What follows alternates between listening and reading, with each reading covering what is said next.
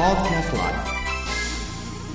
の番組は松島観光ホテル三崎邸の提供でお送りいたします。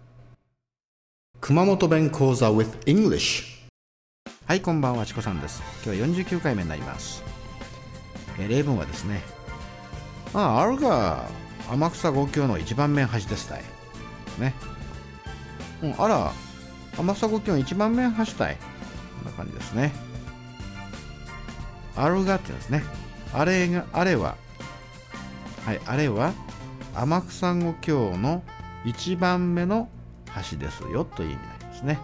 That is the first bridge of 天草 five bridges ですね。はいおさらいしましょう。あるが天草五橋の一番目の橋ですたい。うんあら天草五橋の一番目の橋たいですね。